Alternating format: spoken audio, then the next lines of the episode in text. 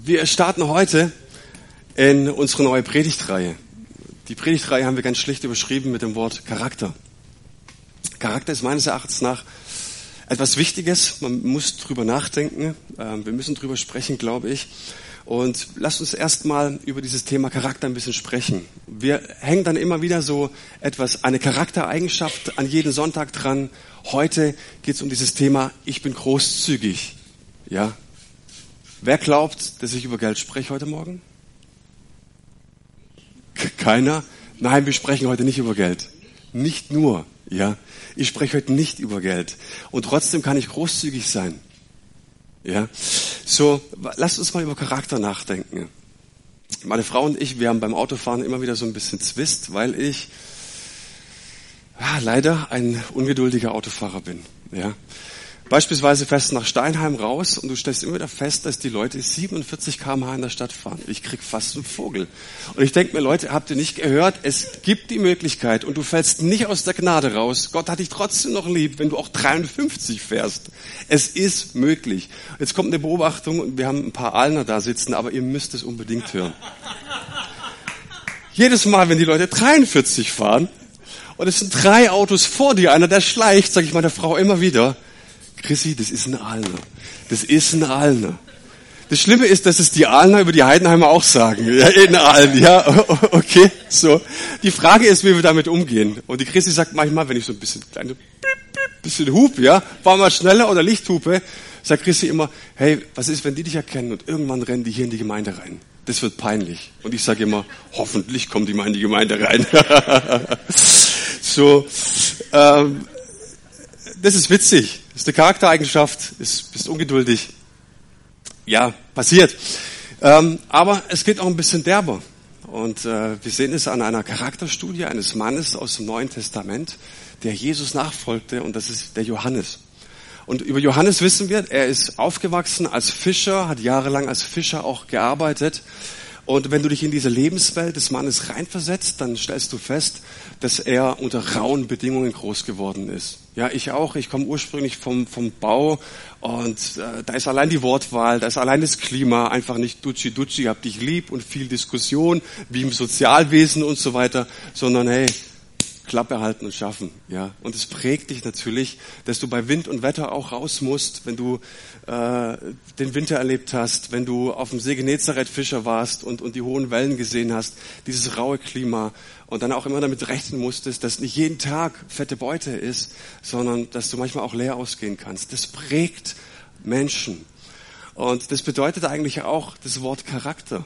Charaktere ist im Griechischen das Wort für Prägung. Wir sehen es an der Münze.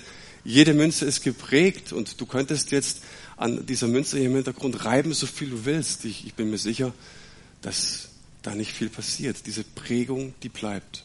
Ja.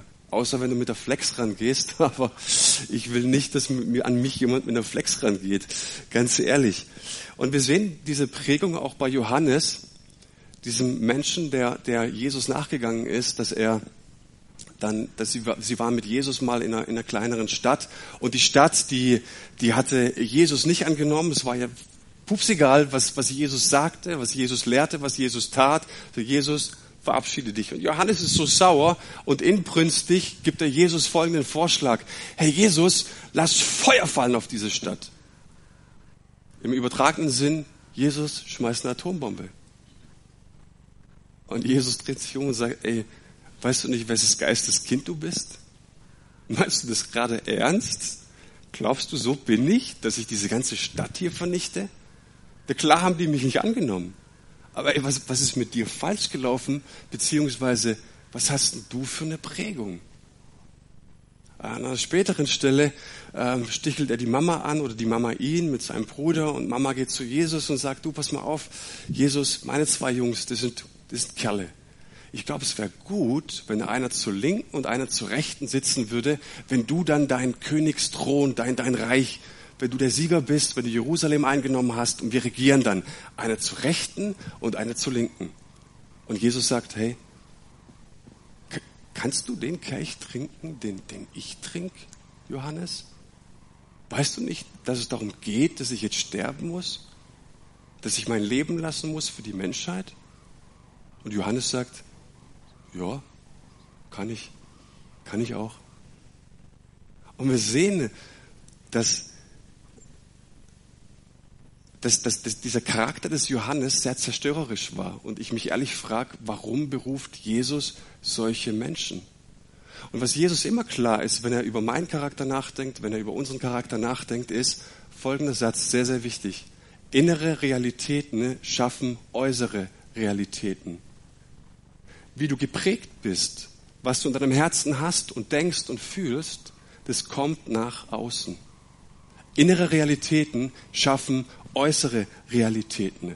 Und wir merken das in unseren Beziehungskrisen, wenn wir in unsere Familien schauen, in Partnerschaften, in Freundschaften, in der Gemeinde. Ich denke mal, zu 95 Prozent kannst du alle Krisen auf charakterliche Defizite zurückführen. Auf eine gewisse Unreife.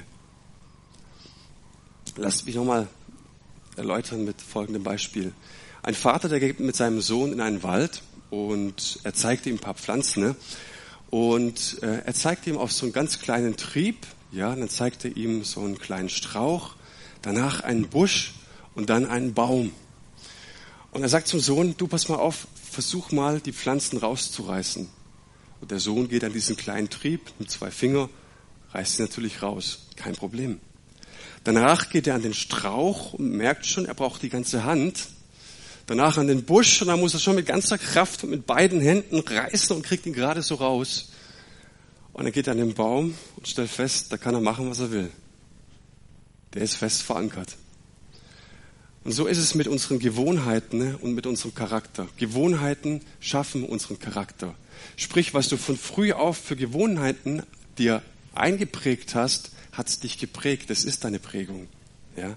Und ich glaube, es ist wichtig, dass wir dafür ein Verständnis bekommen. Aber jetzt kommt eine wunderbare Tatsache. Wir gehen nochmal auf diesen Johannes zurück. Später, einige Jahre später, schrieb er das Johannesevangelium und noch drei weitere Briefe. Und einst sagte er zu Jesus, lass Feuer regnen. Und später schrieb er, wir haben die Liebe, die Gott zu uns hat, erkannt und gläubig angenommen. Gott ist Liebe. Und wer in der Liebe bleibt, bleibt in Gott und Gott bleibt in ihm. Gott ist die Liebe. Und ich glaube nicht, dass, dass er etwas auswendig gelernt hat, im Jahre mehr Wissen dazu kam, sondern mehr Begegnungen hatte. Herzenswissen hatte, Erkenntnis hatte. Er sagt, wir haben erkannt, dass Gott die Liebe ist. Und wir sehen das, und es ist so schön, wenn du die Bibel aufschlägst, dann, dann ist Gott nicht an irgendwelchen besonderen Programmen interessiert, nicht an irgendwelchen Highlights, besonderen Terminen in deinem Leben, sondern Gott denkt in Prozessen. In meinem Leben und in deinem Leben. Ja. Und weil er in Prozessen denkt, weil er in Reifeprozessen denkt, habe ich mal mir folgende Frage gestellt. Was wäre, wenn es sozusagen eine himmlische Tabelle geben würde? Und da wäre dein, das, das, das Datum, an dem du angefangen hast, so war es bei mir im Leben, irgendwann mal ist Gott in mein Leben getreten und ich habe wirklich erkannt, ihn gibt es. So. Als sehr engständiger Typ, als ungeduldiger Typ. Ja, so. Jetzt schauen wir in die Tabelle, was ist denn fünf Jahre später? Hat der Mann sich entwickelt? Jetzt schauen wir mal, zehn Jahre später, hat der Mann sich entwickelt? Ist er immer noch so ungeduldig? 15 Jahre später, 20 Jahre später, ist da irgendwas passiert? Was wäre eure Antwort? Könnte man so in etwa eine Entwicklung erwarten können? Ja, schon, oder?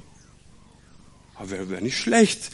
So, ich glaube, dass wir uns Reifeprozesse und deswegen predigen wir darüber, dass wir uns die wieder ganz neu vor Augen stellen müssen, weil ich glaube, dass Gnade und Barmherzigkeit keine Ausreden dafür sind, dass Menschen sich nicht weiterentwickeln. Und wir stellen fest in unseren Kirchen, dass Menschen an einem gewissen Punkt stehen geblieben sind. Und du merkst es, wenn Menschen sich nicht mehr entwickeln. Du merkst es, was Menschen sprechen, was Menschen in ihrem Herzen haben und dass keine Entwicklung da ist. Und wir sehen das in der Bibel, und das ist die gute Nachricht, dass sich Menschen mit einem schwierigen Charakter entwickelt haben. Und das ist die beste Nachricht, die ich dir heute Morgen bringen kann. Es ist die beste Nachricht für mich. auch ich als schwieriger Typ, als schwieriger Charakter, ich habe Chancen. Ich kann und darf mich entwickeln. Und woran liegt es? Wie, wie können sich Menschen entwickeln? Woran, wie, wie können sie das tun? Vor ein paar Jahren ist ein, ein Flugzeug in New York im Hudson River gelandet. Ähm, und da kam kurz die Eilbotschaft oder die Nachricht, oh, ein Flugzeug hat Not über New York und die waren natürlich alle wieder angespannt und, und die Alarmglocken läuteten. Ne? Äh, Flugzeug über New York heißt nichts Gutes, ja. Aber die hatten wirklich eine Not und dieser Kapitän, Sully hieß er, glaube ich, der landete das Flugzeug auf dem Hudson River und keine Person kam zu Schaden. Äh, und, und die, die, äh, die Auswirkung davon war, äh, in der Presse und in den Medien und im Internet und überall, hurra, ein Wunder ist passiert, ein amerikanisches Wunder. Nach dieser Tragödie von 9-11, jetzt dieses Wunder. Oh, es ist toll, es ist klasse. Und der Pilot wurde natürlich überall hin eingeladen. Er sollte sprechen, er sollte, er sollte Zeugnis geben von dem, was passiert war. Und alle sprachen von diesem Wunder. Und irgendwann mal sitzt der Mann in einer Talkshow und sagt, hey Leute, ihr sprecht die ganze Zeit von einem Wunder. Für mich war das kein Wunder. Das waren 10.000 Stunden im Flugsimulator. Es war Übung. Dass ich das konnte, das war Übung. Dass ich ein geduldiger Autofahrer bin, dass ich ein liebevoller Mensch werde, dass ich erkenne, Gott ist die Liebe. Und dementsprechend kann ich auch meinem, meinem Nächsten äh, begegnen. Das ist Übung. Aber auch, und jetzt kommt mein zweiter Punkt, Begegnung. Wenn wir, wenn wir heute nur darüber reden würden, über Übung und über Theorien, ne, stelle ich fest, dass Menschen sich nicht verändern. Und wir reden heute über diese Charaktereigenschaft Großzügigkeit. Wie werden Menschen großzügig? Beziehungsweise habe ich mir die Frage gestellt, die darfst du dir gerne auch fragen. Bin ich großzügig? Bin ich ein großzügiger Mensch? Ich glaube, dass Gott diese Charaktereigenschaft in unserem Leben verankert sehen will.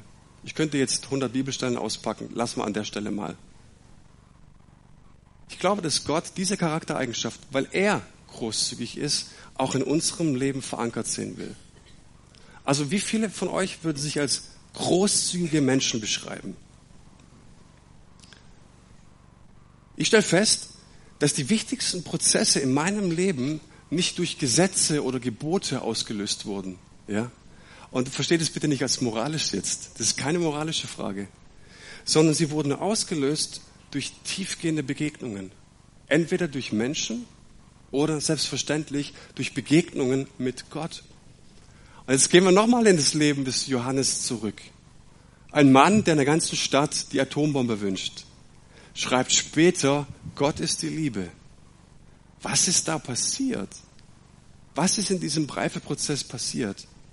Und was wir an diesem Mann sehen, und ich glaube, davon können wir lernen, dass er, und das sehen wir am letzten Abend mal, da gibt es diese Situation, dass dieser Mann ganz nah an Jesus ist. Dieses Bild, er liegt sogar so an seiner Brust. So eng waren sie miteinander.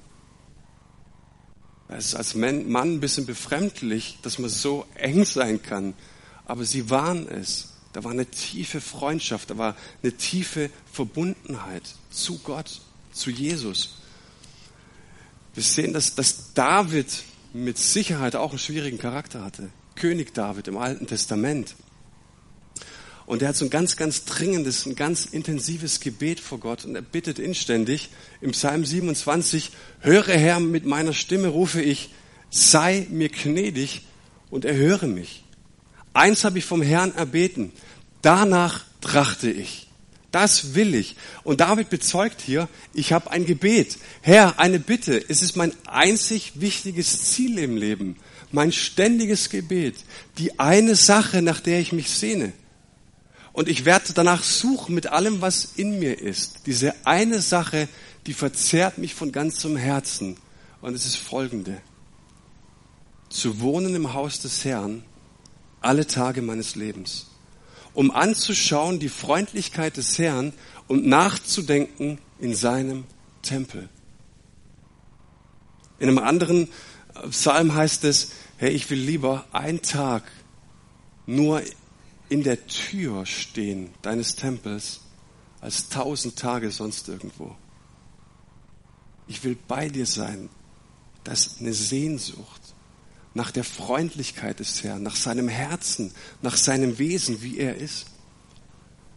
Später schrieb ein Mann im Neuen Testament, der sehr viel geschrieben hat für das Neue Testament, mit einer brennenden Leidenschaft unterwegs war für die frühe Kirche. Der Mann heißt Paulus und er schreibt in einem seiner Briefe, ja, wir alle sehen mit unverhülltem Gesicht die Herrlichkeit des Herrn.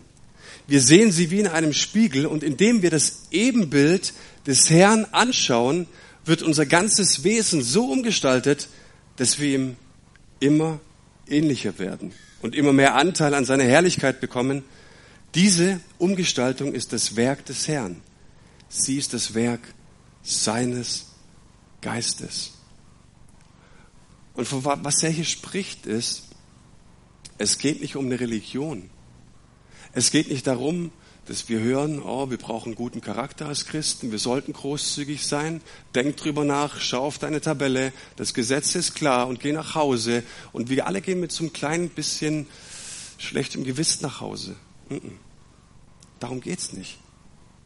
Es geht darum, um diese Begegnung mit Gott, dass wir sein Herz erkannt haben, dass wir sein Herz verstehen dass wir ihn suchen, sagen, Gott, ich möchte bei dir sein, ich möchte dir nah sein, ich möchte dich besser kennenlernen.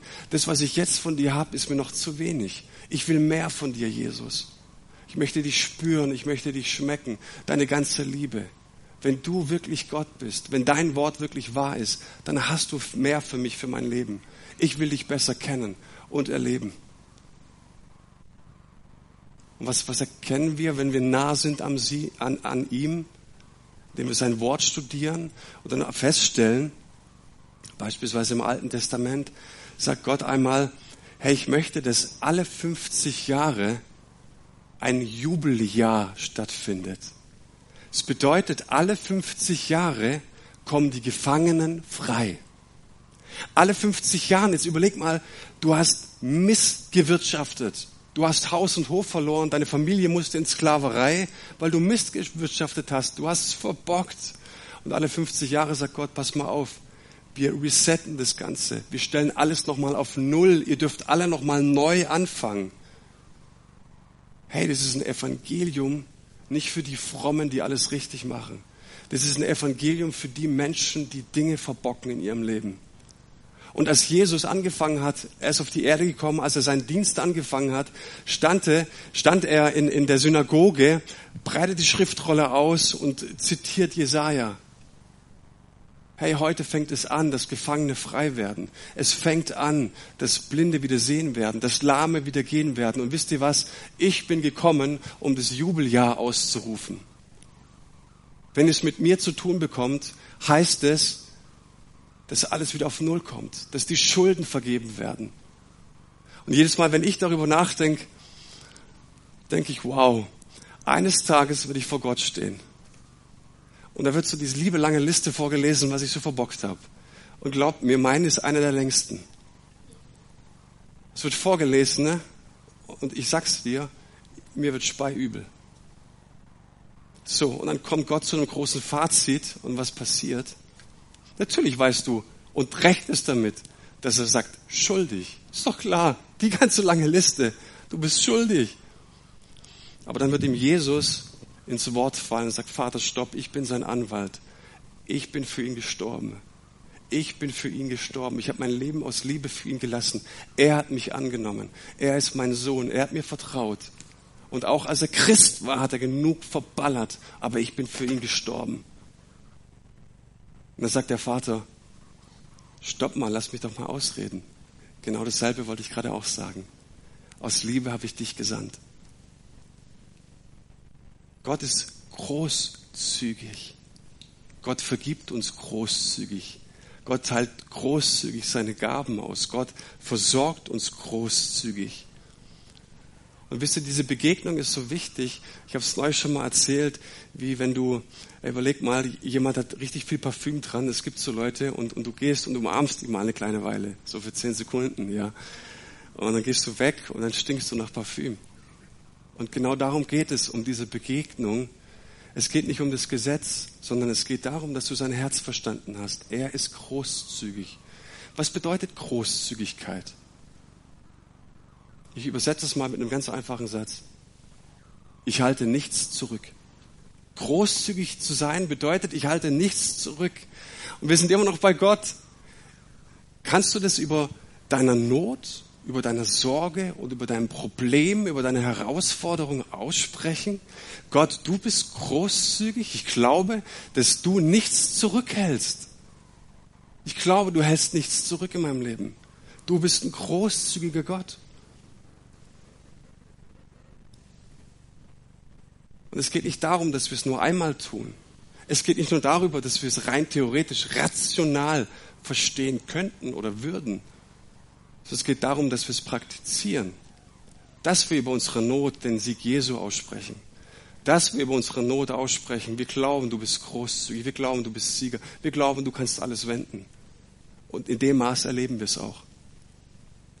Und, und ich liebe diese Kultur und ich will diese Kultur unbedingt hier verankert sehen, weil es die Reich Gottes Kultur ist.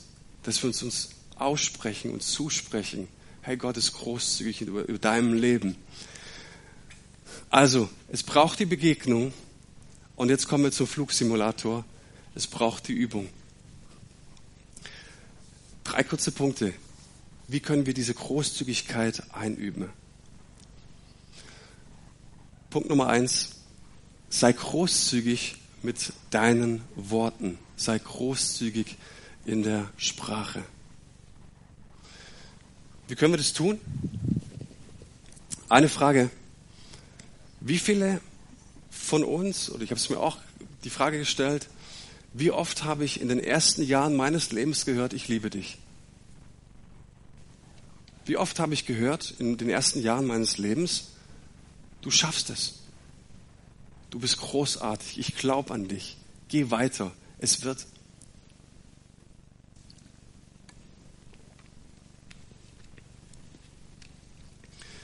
Ich glaube, wir machen einfach das, was wir gelernt haben.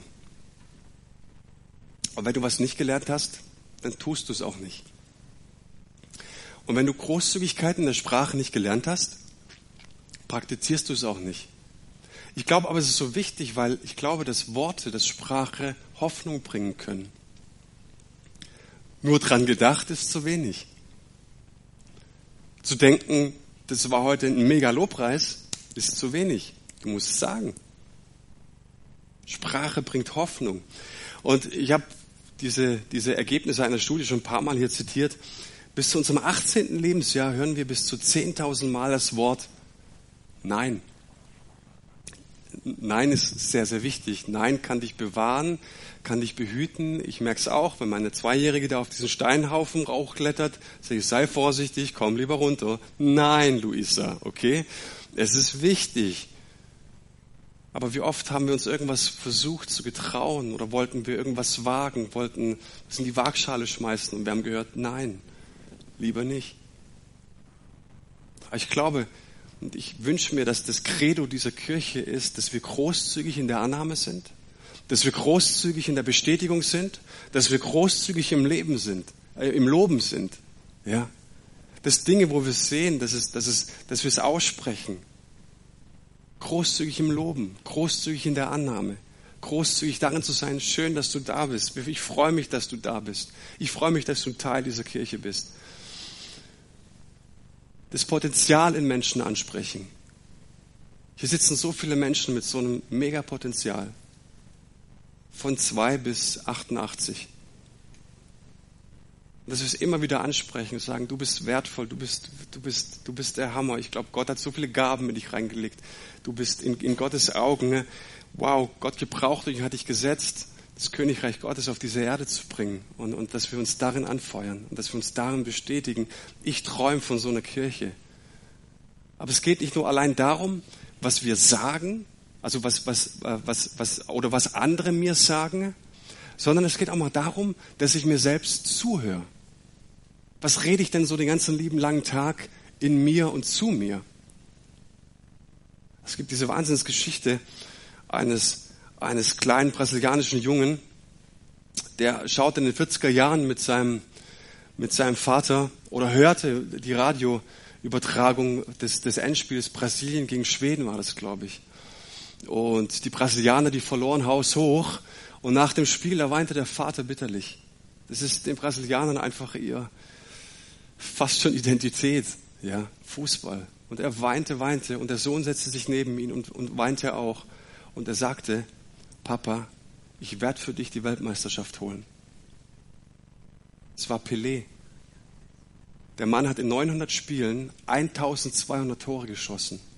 Für mich ohne Zweifel der beste Fußballer, den diesen Planeten je gesehen hat. Er hat zwei Weltmeisterschaften geholt. Merkt ihr was? Sprache bringt Hoffnung. Und nicht nur, was andere mir sagen, sondern was ich mir selbst den lieben langen Tag so vor mich hin rezitiere, ist so, so wichtig. Ich bin der wichtigste Mensch, der in meinem Leben was zu sagen hat. Und ich muss sicher gehen, dass ich mir das Richtige sage den lieben langen Tag. Stimmt's? Also sei auch großzügig zu dir selber. Fang an, großzügig über dich zu denken. Fang an, und wir kommen gleich noch darauf, was Gott über dich in seinem Wort gesagt hat. Fang an, es auszusprechen. Fang an, dass es Füße in deinem Leben bekommt. Worte bringen Hoffnung, auch in dir selbst. Innere Realitäten ne, werden zu äußeren Realitäten. Ne. Also möchte ich großzügig sein in dem, was ich sage und was ich spreche. Der zweite Punkt, großzügig lernen oder Großzügigkeit lernen mit meiner Familie oder in einer Familie. Und damit meine ich diese Gemeindefamilie. Ja, ähm, natürlich auch in deiner in deiner Familie mit deinen Kids, mit deinem Papa und wie auch immer. Ähm, aber ich glaube, dass das größte Geschenk, das Gott dir geben kann, er beschenkt dich mit einer Familie.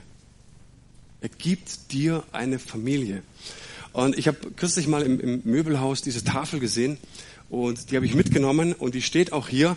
Und es ist übrigens keine Tafel, die einfach cool ist und nett ist, sondern die ist ernst gemeint. Auf dieser Tafel steht, in diesem Haus sind wir echt, machen wir Fehler, sagen wir es tut mir leid, geben wir zweite Chancen, haben wir Spaß, umarmen wir uns, leben wir intensiv, verzeihen wir, haben wir Zeit, leben wir, sind wir eine Familie. So viele Menschen erleben das nicht, dass Gemeinde auch Familie sein könnte, dass Gemeinde vielleicht viel, viel mehr sein könnte. Wisst ihr, ich glaube, dass die Sprache des Himmels Familiensprache ist. Wie komme ich da drauf? Schau mal, in Johannes 3,16, ist im Neuen Testament eine Stelle, da heißt es, denn so sehr hat Gott die Welt geliebt, dass er seinen Sekretär sandte, sein Sohn sandte. Wow. Die Jünger kommen eines Tages zu Jesus und sagen, hey, so wie du betest, Hammer, will ich lernen. Wie sollen wir denn beten? Jesus sagt, du himmlisches Wesen, du hohe Majestät, du unerklärliches Etwas. Nee, er sagt, Vater unser. Die Sprache des Himmels ist Familiensprache. Und warum? Warum ist es Familiensprache? Weil wenn Gott auf diese Welt sieht, dann sieht er, dass diese Welt verwaist ist. Und was ich verstanden habe, ist, dass diese Welt die Annahme und die Liebe des Vaters braucht. Und wie erkennt sie die Liebe des Vaters? Indem der Mensch, der da draußen steht, Teil der Familie wird. Und ich glaube, dass diese Tafel, ich meine es wirklich ernst, dass es Menschen gibt oder Menschen geben soll in unserer Gemeinde, in unserer Gemeindefamilie, die wirklich Fehler machen dürfen. Du darfst Fehler hier machen. Hey, es geht um echte Menschen mit echten Fehlern, mit echten Herausforderungen, mit echter Sünde. Und Menschen brauchen diesen Raum, in dem sie Fehler machen können. Und ich sage dir, in deiner Familie wirst du Fehler machen dürfen und es wird dir vergeben werden, weil es deine Familie ist. Und wisst ihr, was erstaunlich ist? Unsere Vierjährige, die baut Mist ich schimpf, Mama schimpft, wie auch immer. Und was macht sie? Sie hat es nicht gelernt. Sie zieht sich zurück und spricht das Schlechte über sich aus. Ihr habt mich nicht mehr lieb und, und, und, oh, und, und was weiß ich was. Und was machen wir als Eltern? Wir setzen sie selbstverständlich auf den Schoß und sprechen ihr zu. Wie kommst du auf diesen absurden Gedanken, dass wenn du einen Fehler machst, dass wir dich nicht mehr lieb haben? Dass irgendwas im Menschen von klein auf sagt, ich mache einen Fehler, man hat mich nicht mehr lieb. Und wir merken, wie großzügig wir in unserer Sprache sein müssen in der Erziehung. Wir, wir merken, wie großzügig wir diesen, dieses Familienverständnis prägen müssen und wollen bei unseren Kindern, dass wir sagen, egal was du machst, wir werden dich immer lieben. Wir werden dich immer lieben. Das schafft Identität. Und ich glaube, dass Menschen, wenn Menschen sündigen und wenn Menschen Fehler machen in unserer Gemeinde, dann lauf bitte nicht weg, sondern melde dich.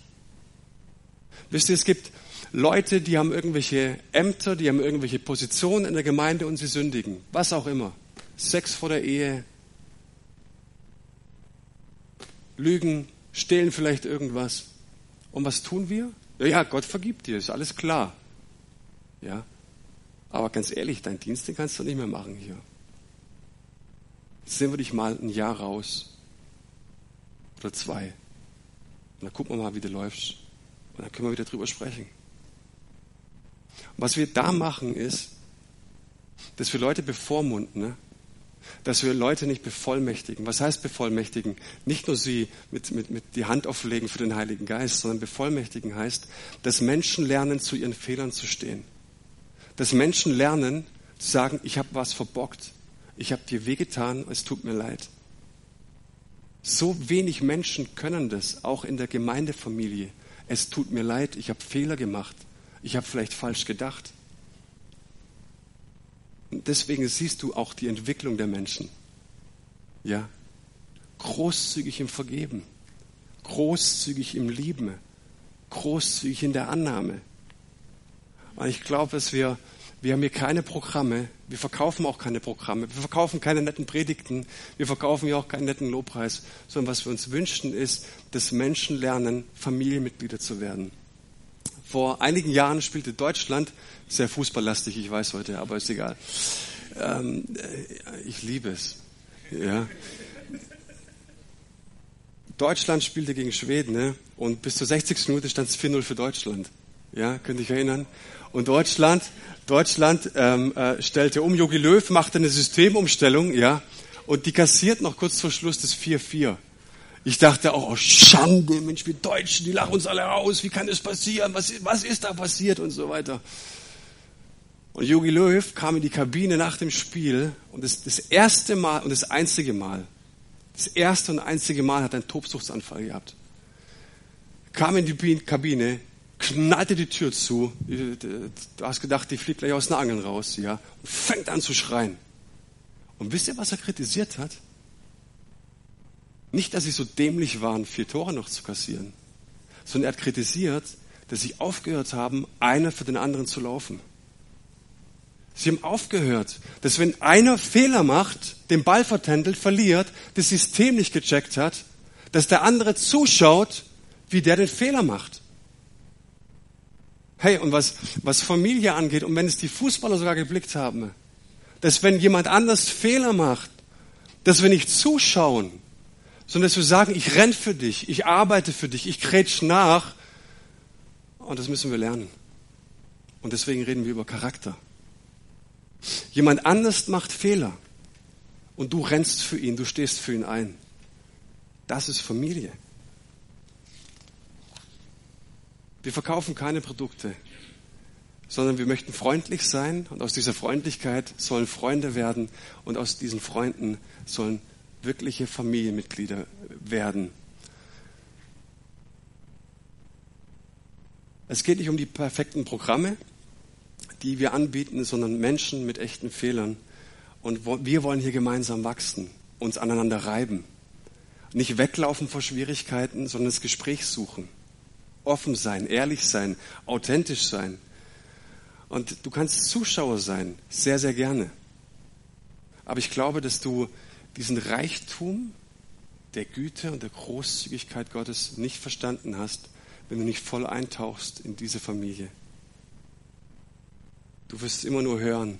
Du wirst immer nur in Theorie glauben zu wissen. Aber wenn du, wenn du nicht lernst, in der Gemeinde dich zu verwurzeln und zu wachsen, hast du einen ganz, ganz großen Teil verpasst, indem du lernst, dass Gott großzügig mit dir ist. Amen, Manu. Guter Gedanke. Mein letzter Punkt. Großzügigkeit lernen, indem ich beginne, groß zu glauben. Und das ist ein prophetisches Wort. Das, das spüre ich seit einigen Monaten, ne, dass, dass der Heilige Geist mir immer wieder sagt, sprich es an, sprich es an, sprich es aus hier an diesem Ort, groß zu glauben. Es gibt einen Satz, der mich geprägt hat, der lautet, Gott arbeitet nicht mit unserer Armut und unserer Selbstanklage. Gott arbeitet damit nicht. Sondern Gott arbeitet folgendermaßen, das lesen wir im Neuen Testament, da gibt es einen Brief an die, an die Hebräer, da steht im elften Kapitel, und ohne Glauben ist es unmöglich, Gott zu gefallen. Wer zu Gott kommen will, muss glauben, dass es ihn gibt und dass er die belohnt, die ihn aufrichtig suchen. Gott belohnt dich, wenn du ihn aufrichtig suchst. Davor musst du glauben, dass es ihn gibt. Innere Realitäten schaffen äußere Realitäten. Ich übersetze es mal mit meinen Worten. Und wenn ich nur so einen kleinen Auszug von Jesus glauben kann, so einen kleinen Auszug der Güte Gottes, der Größe Gottes, in dem Maße werde ich ihn halt einfach auch erleben. So einen kleinen Segen, so einen kleinen Auszug von Gott. Und wie kann ich groß glauben? Indem ich anfange, das auszusprechen, was Gott über mich sagt. Und ich mich mit Gottes Augen betrachte. Weißt du, Gott liebt dich. Und dieser Johannes hat es irgendwann mal in seinem Leben verstanden, weil er aus dieser Beziehung, aus dieser Nähe kommt. Was heißt Beziehung? Ich komme immer wieder. Auch wenn der Scheißhaufen vor mir so groß ist, dass ich, dass ich jetzt einen Bagger brauche. Kannst du Gott groß machen über all dem Müll um dich herum? Ihn an erste Stelle setzen? Und es ist ein Training großzügig im Glauben oder im Glauben zu wachsen. Groß zu glauben bedeutet, ich erhebe den Namen Jesu über jeder Schwierigkeit in meinem Leben, über jede Erfahrung in meinem Leben.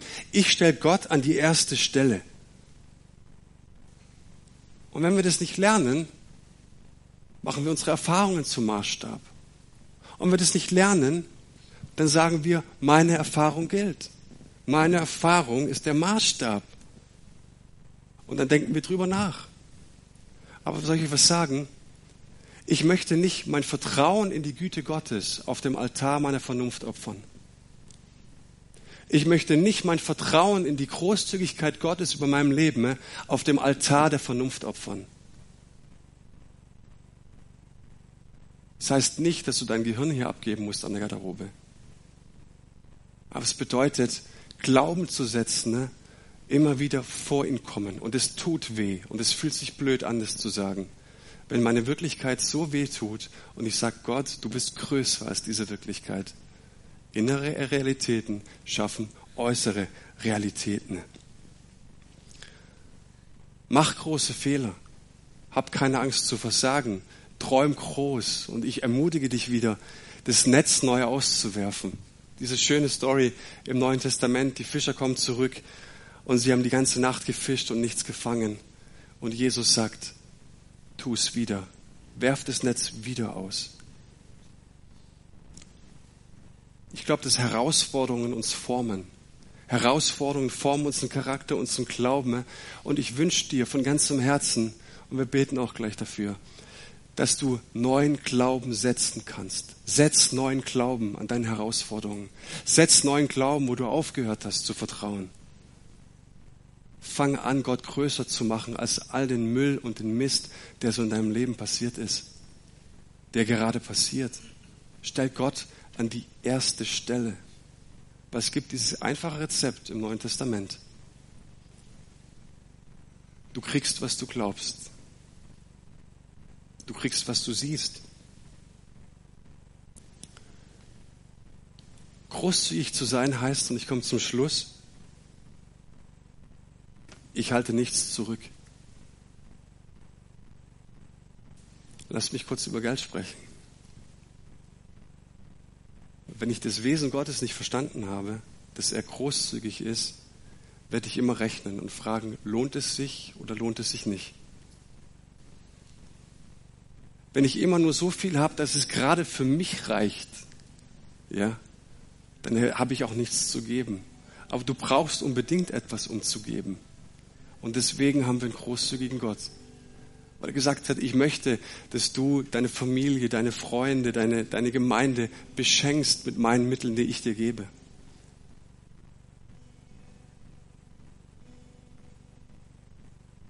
Und, und ich lade dich ein, dass du dich neu aufmachst, deinen Gott zu suchen.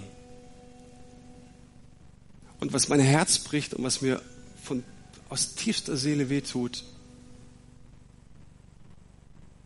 dass Leute glauben und der Schmerz zu groß ist, als das zu glauben, was ich gerade gesagt habe. Dem nicht nachkommen.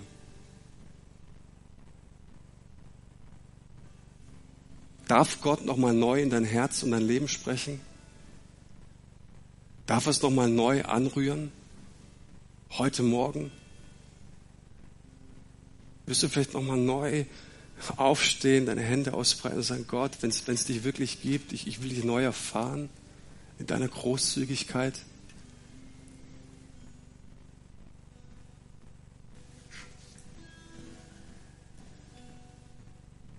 Ein Mann, der hatte einen Traum und, und der besucht den Markt.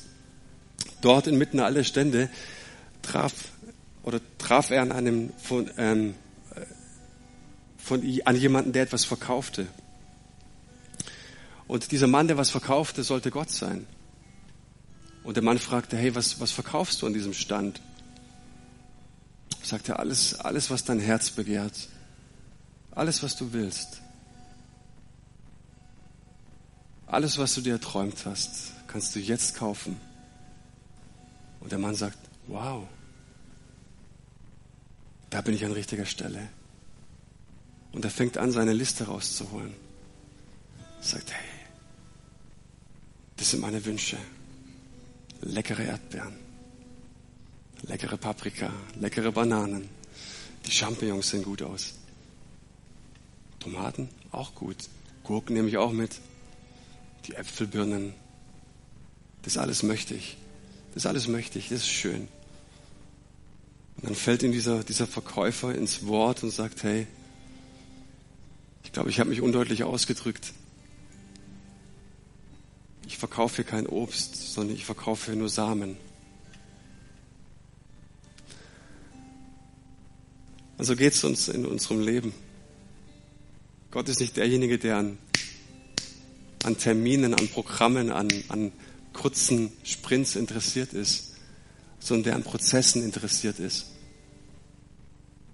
Und wenn ich sage heute, willst du dich einlassen auf diesen Gott, dann geht es nicht darum, dass, es, dass du es jetzt kurz mal machst an diesem Sonntag und nachher treffen wir uns alle zum Fußball schauen, sondern dass du sagst, ich möchte mich neu auf einen Prozess einlassen, den Gott mit mir antreibt. Und ich lerne neu zu vertrauen. Ich lerne großzügig zu geben. Ich lerne großzügig zu reden. Ich lerne seine Großzügigkeit kennen. Meine Frage ist, mit der ich euch jetzt entlasse, willst du dich neu in so einen Prozess begeben, dem Gott neu in dein Leben sprechen kann? Lieber himmlischer Vater,